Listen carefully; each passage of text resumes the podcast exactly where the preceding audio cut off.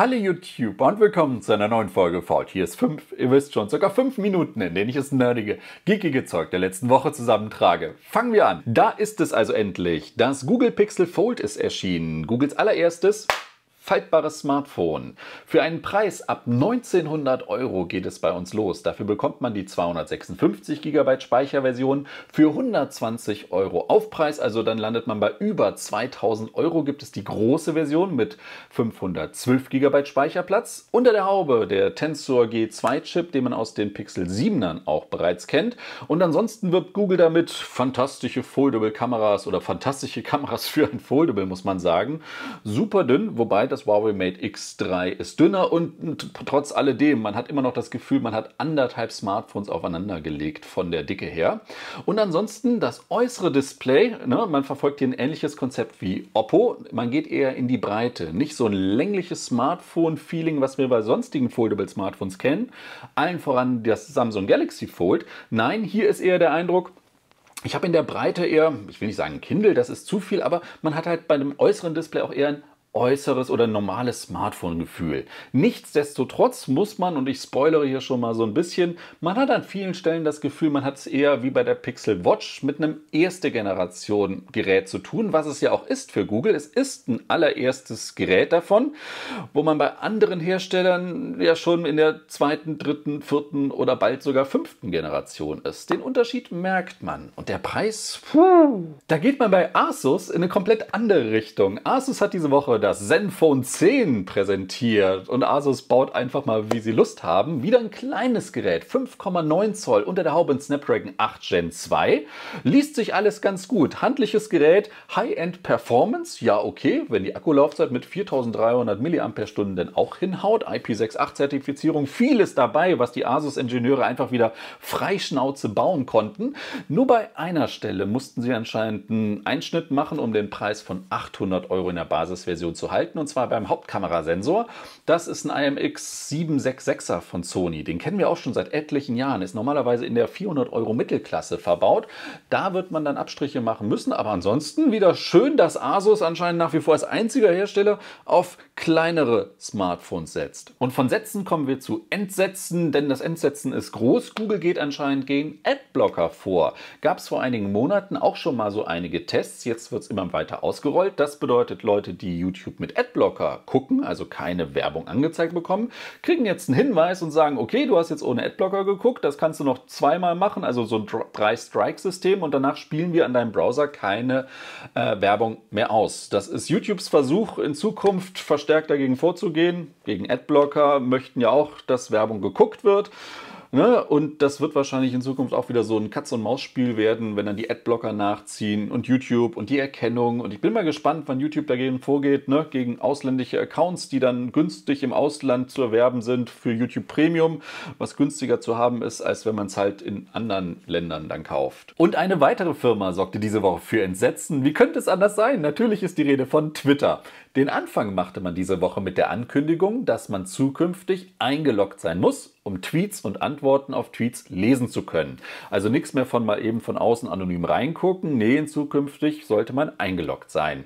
Kennt man ja auch von anderen Netzwerken. Ich glaube, Instagram macht es so. Ein paar Posts kann man ja sehen, aber für gewisse Funktionen muss man sich dann auch einloggen.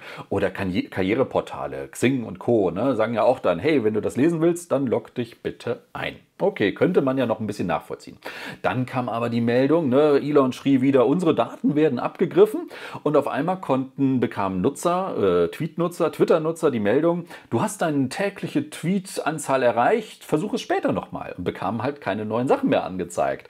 Darauf meldete sich Master ein bisschen später und sagte, wir haben neue Regeln als Twitter Blue Bonze äh, kannst, kriegst du nur noch 6000 Tweets am Tag angezeigt. Als äh, nicht verifiziertes Konto 600 und als neues Konto nur noch 300 Tweets am Tag. Das wird dann immer mit der Zeit erhöht. Ich glaube, inzwischen sind wir bei 10.000, 1500 oder sowas. Mal gucken, wie sich das entwickelt. Aber ihr könnt es ja euch vorstellen. Die Aufregung ist groß und Twitter ist mal wieder äh, abgemeldet und man wandert weiter.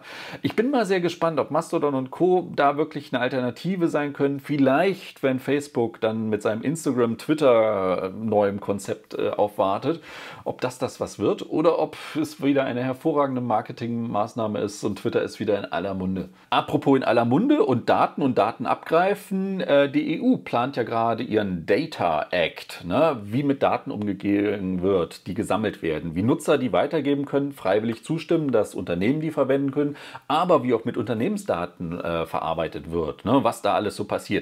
Das war jetzt so, ne? man hat sich jetzt geeinigt auf einen Entwurf und, und, und, und, und, was da jetzt alles kommt. Das ist aber noch nicht in trockenen Tüchern. Das muss noch durchs EU-Parlament, das muss noch bei den einzelnen Ländern durchgehen und dann irgendwie 25 soll es dann damit losgehen, was damit dann passiert. Man verspricht da so einiges, mehr Kontrolle über die Daten, aber auch Vorteile für Unternehmen, aber dann auch gleichzeitig wieder Vorteile für Nutzer, die dann, was weiß ich, bei Cloud-Diensten zum Beispiel sagen können, einfacher zwischen den Dingern wechseln können. So nach dem Motto, ja, ich kann jetzt Microsoft erlauben, dass all meine Daten von der Microsoft Cloud zur Google Cloud oder zur Amazon Cloud weitergegeben werden. Ne, ist auch die Frage, es gab auch ein schönes Beispiel, ne, was passiert mit den Daten, die der Thermomix sammelt und sowas sollte man sich auch mal Gedanken machen. Und apropos EU, die ESA, die Europäische Weltraumagentur, hat erfolgreich Euklid ins Weltraum geschossen bekommen. Mithilfe von SpaceX ist jetzt das neue Weltraumteleskop oben, äh, befindet sich jetzt auch auf dem Weg einen Monat lang zum Lagrange-Punkt äh, L2. Das ist da auch der, wo Web und Co. gerade abhängen. Ne? Und dort wird dann wieder geguckt, in Position gebracht, da ist eingestellt und dann fängt man an.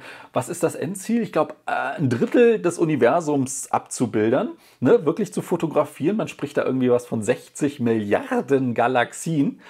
Unvorstellbare Größenordnung. Und im Zuge dessen möchte man der dunklen Materie und dunkler Energie auf die Schliche kommen. Ich glaube, gerade dunkle Energie ist dann das Hauptziel davon, da mal rauszufinden, wie das Ganze funktioniert und ein paar Nachweise zu erbringen warten wir mal ab. Auf jeden Fall sehr schön, dass das funktioniert hat. Bisher die nächste Weltraummission ist auch wieder auf Kurs. Und auf Kurs ist man auch bei Virgin Galactic. Die haben es jetzt geschafft, ihre erste voll kommerzielle Weltraummission einmal hochzuschießen für, ich glaube, zwei Minuten Weltraum und dann landet das Ding ja wieder runter.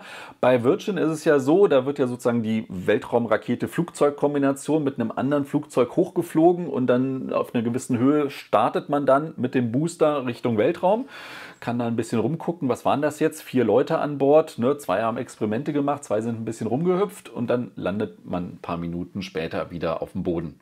Und wo ich nicht auf dem Boden bleibe, ja, ich weiß, die Überleitungen sind heute Grütze, aber Blade Runner 2033 Labyrinth wurde angeteasert. Ein neues Blade Runner Spiel kommt endlich raus. Wahnsinn. Es spielt ne, 2033 damit zwischen den beiden Blade Runner Kinofilmen und äh, man weiß noch nicht wirklich, was es wird. Aber ich tippe ja einfach drauf. Ich kann mich noch an das erste Blade Runner Spiel erinnern. Das Point-and-Click-Adventure, das immer ein anderes Ende hatte, je nachdem, wie man es gespielt hat, welche Entscheidungen man getroffen hatte. Sehr, sehr sehr toll mit einer für damalige Verhältnisse super Grafik und noch einer viel besseren Soundkulisse.